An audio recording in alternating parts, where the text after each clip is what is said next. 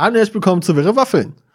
Das ist ein Buchbit und zwar das erste Bit in unserer Weihnachtsreihe. Wir haben ja den ganzen Dezember voll Sonderfolgen zum Thema Weihnachten oder Jahresrückblick und heute starten wir mit einem Buchbit. Genau. Und äh, wie ihr euch dann vielleicht schon denken könnt, wird der Redeanteil von Juliane 90% betragen und meiner ungefähr 10%.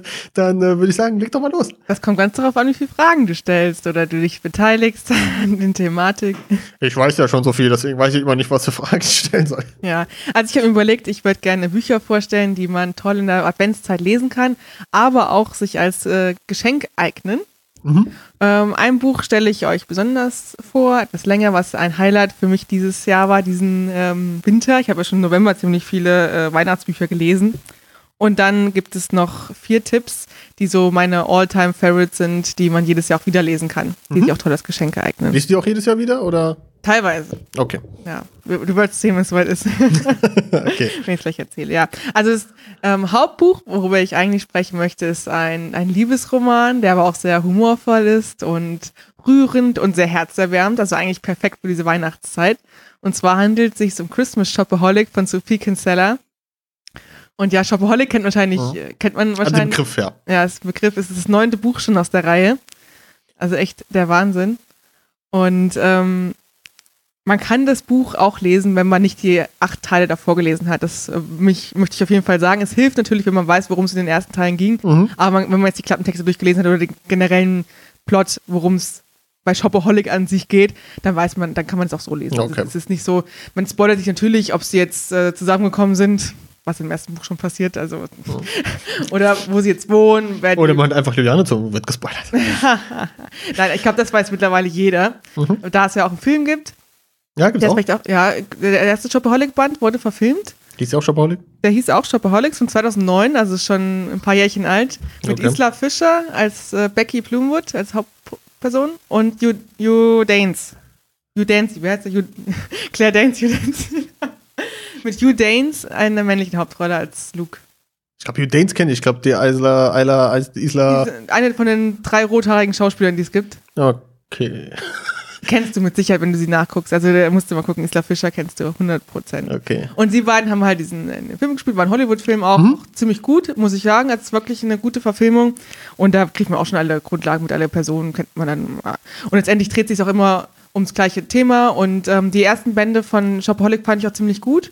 Mhm. Dann hat es einen extremen Einbruch gegeben und es wurde echt schlecht. Also hat man wirklich gemerkt, der Autorin fiel einfach nichts mehr ein. Sie hat irgendwas gemacht, irgendwas an den Haaren herbeigezogenes. Das war wirklich nicht mehr schön. Die Bücher okay. waren echt eine Qual. Und aber trotzdem, irgendwie aus Tradition musste ich das neueste Buch natürlich auch lesen, Christmas Shopaholic, weil es auch dieses Jahr, also 2019, mhm.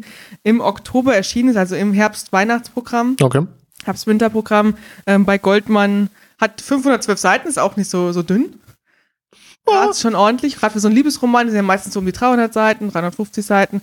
Also da hat man schon ordentlich was zu lesen gehabt. Und ich habe angefangen zu lesen und schon nach den ersten 10 Seiten wusste ich, das wird super gut. Und es ist wirklich, wenn nicht sogar das beste Shopaholic-Buch. Okay. Es ist wirklich richtig gut. Auch gerade Sophie Kinsella schreibt ja auch generell Liebesroman, nicht nur die Shopaholic-Reihe. Und da hat sie auch mal Besseres, mal Schlechteres. Und in letzter Zeit war es eigentlich immer eher schlechter. Oh, echt okay. enttäuschend. Also ich habe schon gedacht, oh Gott, jetzt hat sie eine Schreibblockade, ich weiß es nicht, irgendwie Ghostwriter versagt. Ich und ähm, Chris's Shopaholic ist echt richtig gut. Also es ist alles, was man möchte. Die, die Becky, das ist unsere Shopaholic, also die hat ja so einen, so einen Kaufzwang. sie hat immer die geilsten Erklärungen, wieso sie was kaufen muss und mhm. äh, Ach, und dann versucht sie aber trotzdem jetzt auch äh, äh, ökologisch zu denken und äh, nicht zu viel zu kaufen. Dann kauft sie immer, wenn sie was, was eigentlich nicht gebraucht wird, ähm, wenn sie das kauft, kauft sie noch einen Jutebeutel oder spendet in irgendeine gemeinnützige Organisation irgendwas.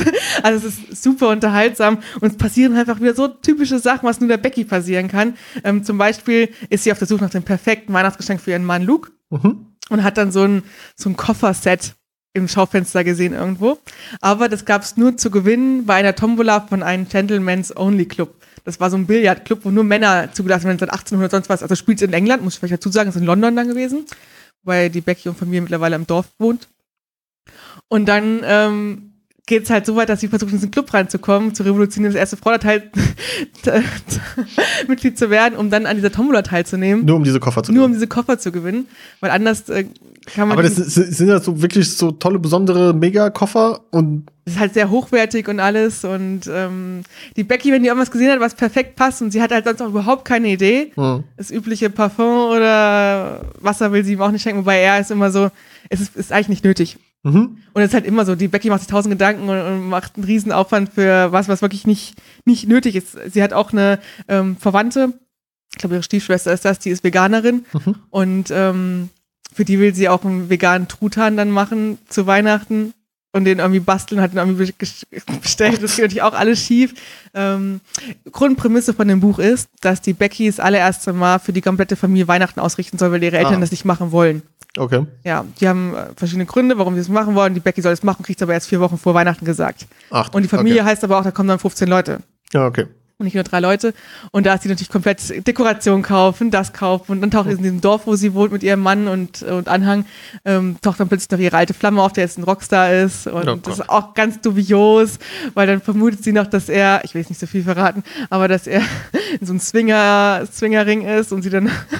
Also es ist wirklich so absurd und lustig und gleichzeitig gibt es auch so viel, obwohl es so lustig ist, so viel Weihnachtsstimmung, weil sie halt auch trotzdem immer wieder ähm, diese Gedankenspiele hat, was ist eigentlich wirklich wichtig, was ist Tradition, ähm, was, ja, worum geht's wirklich? Um, sie hat ja auch eine kleine Tochter Ja. und die äh, tritt zum Beispiel auch bei einem auf einem Krippenspiel auf, das ist so lustig, was da alles passiert, weil sie halt auch so geprägt von ihren Eltern ist und Mhm. da sagt sie so lustige Sachen dann auch, was ja eigentlich nicht textmäßig nicht passt. Und das ist echt super witzig. Und trotzdem geht's halt immer noch, auch letztendlich zum Schluss an Weihnachten, was ist es wirklich, äh, worum es geht? Sind es wirklich die Geschenke? Ähm, dann haben zum Beispiel ihre, ihre vegane Schwester, die auch sehr da der Öko, sagen wir es mal so, wie es ist. Und die, die schenken nichts Materielles, sondern was Ideelles, sie und Mhm. ihr Mann. Und das ist auch total schön. Und dann, ach, das ist alles so Friede, Freude, Eierkuchen, obwohl die, die Becky auch immer over the top ist, Mhm. ist es trotzdem immer nicht so schlimm. Es ist diesmal kein Fremdschämen gewesen, was teilweise im letzten Shopaholic-Roman so ein bisschen war, sondern wirklich einfach witzig und rührend teilweise. Also ich wollte die Becky die ganze Zeit in den Arm nehmen, weil die auch so Sachen passieren, wo wirklich alles schief läuft und, man, und sie tut mir so leid und dafür kann sie bei vielen Sachen auch nichts. Und dann wird aber zum Schluss alles wieder mehr oder weniger gut und es ist Mhm. wirklich eine schöne, lustige, unterhaltsame, wärmende Geschichte und die Seiten lesen sich wie von selbst. Und das spielt alles praktisch dann im Dezember, also vier Wochen, wo sie Bescheid bekommt, dass Genau. An sie. Weihnachten ist das. Ende dann. Ah, okay, ja. Also so Countdown zu Weihnachten. Das ist, ist so ein bisschen vom, vom Gefühl beim Lesen, ist ein bisschen wie bei ähm, tatsächlich Liebe bei dem Film, Mhm. wo es auch lustig, rührend und dann Mhm. letztlich ist es so der Countdown zu Weihnachten. Ja, so, so- ist es. So, so All the Fields mal abgedeckt. All the Feels, genau. Ja, ja, Und okay. ähm, sehr, sehr schön, ja. Also hat mir echt gut gefallen. Kann ich nur empfehlen. Ja, und dann, das ist eigentlich schon auch mein, mein Liebesroman-Tipp gewesen. Ja. Und dann habe ich noch ähm, vier weitere Tipps, die ich äh, auch für, ja, da müsste für jedermann was dabei sein für Weihnachten. Einmal äh, für Kinder, aber, also es ist ursprünglich ein Kinderbuch, aber ist auch für Erwachsene geeignet. Ein Junge namens Weihnacht von Matt Haig, Mhm. A Boy Called Called Christmas. Das ist das Buch, was wir in London gesucht haben? Wo wir in London waren, in einer Buchhandlung, wo wir das gesucht haben. War das Nee, das? das war ein anderes Buch von Ja, ihm, aber auch okay. von dem Autor, von Matt Haig. Der hat mehrere Ah, Bücher schon aber es war auch ein geschrieben. Kinderbuch. Der wer schreibt entweder Kinderbücher Ja. oder Mental Health Okay. Bücher. Und von, von der Reihe A Boy Called Christmas gibt es auch noch einen zweiten Teil, Girl Called, A Girl Called, ich weiß gar nicht, wie sie heißt. Und dann noch einen dritten Band. Also da gibt es drei Bände schon oder einen vierten jetzt mittlerweile auch Mhm. schon, glaube ich. Und ähm, ja, sehr, sehr schön ist die Geschichte von dem Weihnachtsmann, wie er Mhm. zum, also als Kind, weil er in Finnland in, um, in armen Umständen aufgewachsen ist und dann an Wunder glaubt. Und also so typische, also solche Geschichten gibt es ja auch mass. Ja. Aber der Matt Haig schreibt echt wunderschön. Also es ist wirklich ein ganz tolles Buch. Hat auch Zeichnungen mit drin. Mhm. Ähm, deswegen kann man es gut Kindern vorlesen oder als Erwachsener halt auch lesen. Also ich fand es auch ganz toll. Gibt auch eine super schöne Ausgabe auf Deutsch und auf Englisch. Schön. Cover ist auch wirklich schön. Okay. Das ist ja auch mal wichtig, dass sowas dann auch auf Deutsch gibt. Ja, das stimmt. Ja, ist 2016 erschienen im DTV Verlag Mhm. in Deutsch und äh, hat 270 Seiten ungefähr. Dann ähm, ein cozy Krimi, Krimi. und zwar ist das so ein bisschen ja Agatha Christie mäßig. Also es ist ein Krimi mit Mhm. Mord, aber es ist nicht so blutrünstig, sondern wirklich so ja zur Weihnachtszeit in einem Herrenhaus und alles ganz schön und kuschelig. Ähm, und das ist äh, ein Mord zu Weihnachten von Francis Duncan aus dem Dumont Verlag, das ist 2017 erschienen, Mhm. hat 336 Seiten und ähm, das ist auch eine Reihe. Also man erkennt schon an den Covern, es gibt ähnliche, noch mehr so cozy äh, Crime-Bücher. Ähm, das Buch hatte ich letztes Jahr gelesen, hat mir sehr gut gefallen. Ja. Kann ich auch empfehlen. Wir verlinken die Bücher auch nochmal in unseren Ja. Notizen. ja, in Notizen, in den Kapitelmarken, ihr werdet es überall finden. Genau. Und dann äh, ein All-Time Classic, Christmas Carol oder auf Deutsch eine Weihnachtsgeschichte von Charles Dickens. Finde ich, kann man jedes Jahr Weihn Weihnachten wieder lesen. Mhm. Es ist 1843 erschienen. Hm. Also wirklich schon, äh, schon wirklich ein alter Klassiker. Und es gibt ja auch so viel Verfilmungen, ob es jetzt äh, Disney ist, die Muppets, Ja.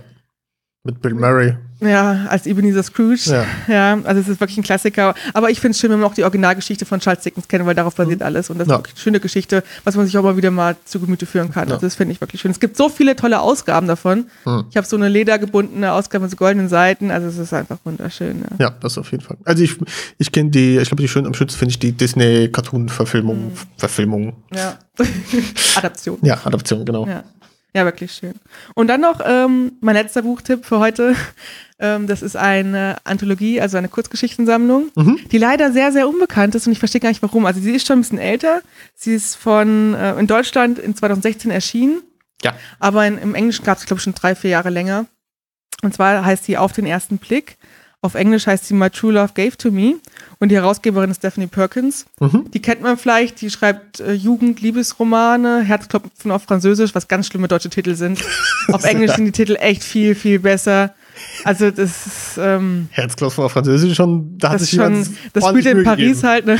Aber die Bücher sind ganz, ganz toll. Also die kann ich auch generell nur empfehlen. Stephanie Perkins schreibt ganz, ganz tolle Bücher. Nicht schnulzig, nicht oberflächlich, wirklich sehr, sehr Mhm. rührend. Jedenfalls ist sie die Herausgeberin. Und ich glaube, es gibt zwölf Geschichten darin. Das heißt, man kann die auch gut äh, an zwei Tagen eine Geschichte lesen. Ist Mhm. nicht zu lang. Ähm, und da ist nicht nur sie drin mit in einer Geschichte, sondern ganz viele andere namhafte Autoren, viele Autorinnen. Zum Beispiel die Holly Black.